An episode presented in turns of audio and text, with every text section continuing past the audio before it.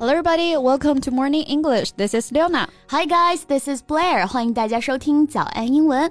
节目开始之前呢，先说一个小福利。每周三我们都会给粉丝免费送纸质版的英文原版书、英文原版杂志和早安周边。微信搜索“早安英文”，私信回复“抽奖”两个字，就可以参与我们的抽奖福利啦。嗯，这些奖品都是我们的老师为大家精心挑选的，是非常适合学习英语的材料，而且你花钱也很难买到。坚持读完一本原版书、杂志。或用好我们的周边，你的英语水平一定会再上一个台阶的。快去公众号抽奖吧，祝大家好运！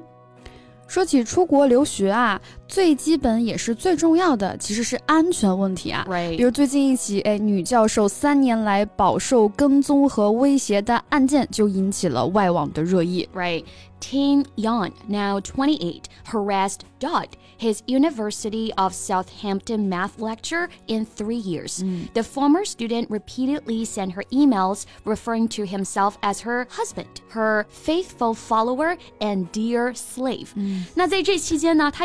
断的给教授发电子邮件啊，自称是教授的情人，甚至呢署名是你的丈夫，你忠诚的追随者，你亲爱的奴隶。哎，我光听着我都觉得头皮发麻。Right.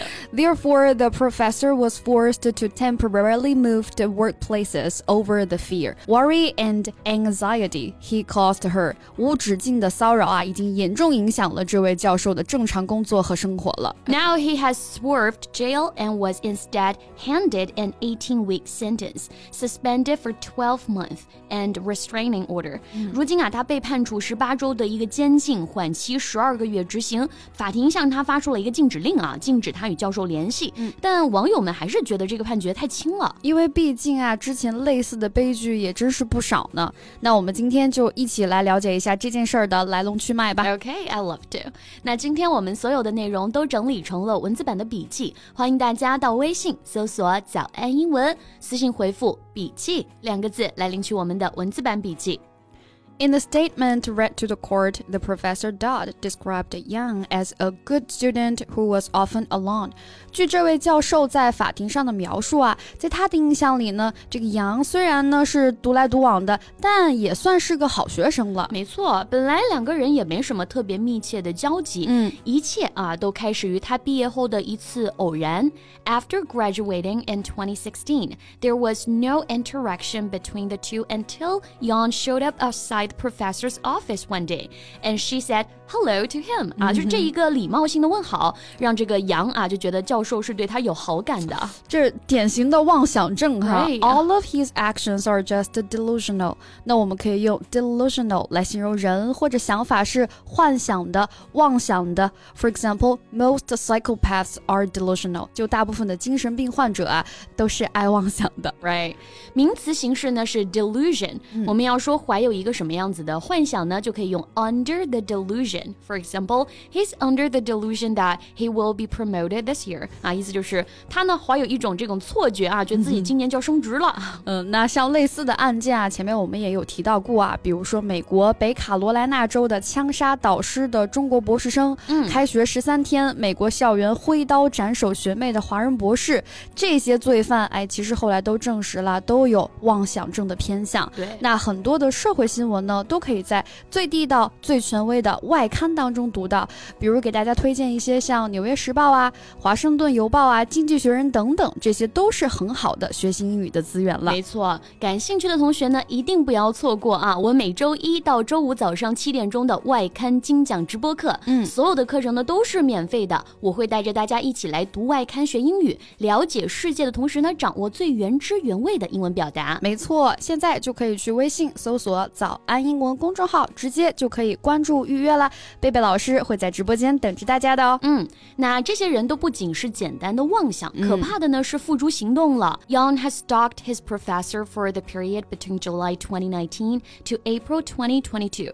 三年期间呢，他时不时会出现在教授的身边。嗯，那这种非法的跟踪骚扰啊，我们用英文表达就是 stalk，meaning to illegally follow and watch someone over a period of time. Yeah, so a person who illegally follows and watches someone is a stalker。那加一个 er 啊，stalker 就是我们说的哎跟踪狂。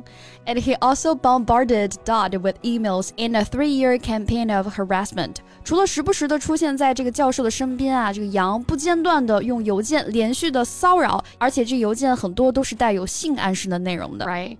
Bombard 这个词呢，来源于 bomb 啊，炸弹这个词，所以本意呢表示的是连续轰炸，also meaning to direct so many things at someone, especially to ask them so many questions。我们可以引申为就是拿什么什么去围攻啊，这个意思。比如我们说的电话轰炸、短信轰炸，就可以用 bombard somebody with something, like the children bombarded her with questions。意思就是啊，孩子们连珠炮似的啊，问了他很多问题。嗯，and in a twisted move, he also also booked a registry office for their wedding and printed out photos of the professor's young son.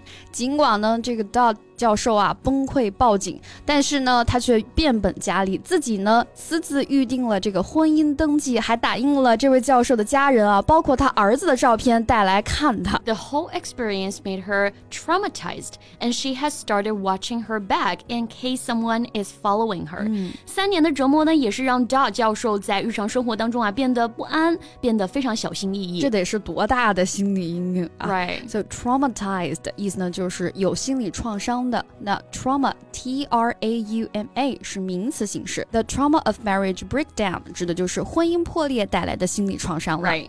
Even he has pleaded guilty. It's hard for the victim to get over the trauma, and he might go to terrorize more women. 嗯，他的辩护律师让他认罪啊，寻求减刑，但是法官呢也并未判他入狱，他的自由啊可能是更多人的噩梦了。That's right. So plead. P L E A D 表示申辩、 认的意思。比如我们说的，哎，要为这个案子进行辩护，我们就可以说 plead the case。那 plead guilty，哎，就是认罪的意思了。嗯，They just want to see people harmed so badly or killed. Then they would give him some sort of sentence. Mm-hmm. 希望不要真的有更严重的后果出现的时候，才将恶人绳之以法。Okay, so this is all about today's podcast, and welcome to joining our discussion in a comment area. 最后再提醒大家一下，今天的所有内容都给大家整理 好了文字版的笔记，欢迎大家到微信搜索“早安英文”，私信回复“笔记”两个字来领取我们的文字版笔记。Okay, thanks for listening, and this is Leona. This is Blair. See you next time. Bye. This podcast is from Morning English. 学口语就来早安英文。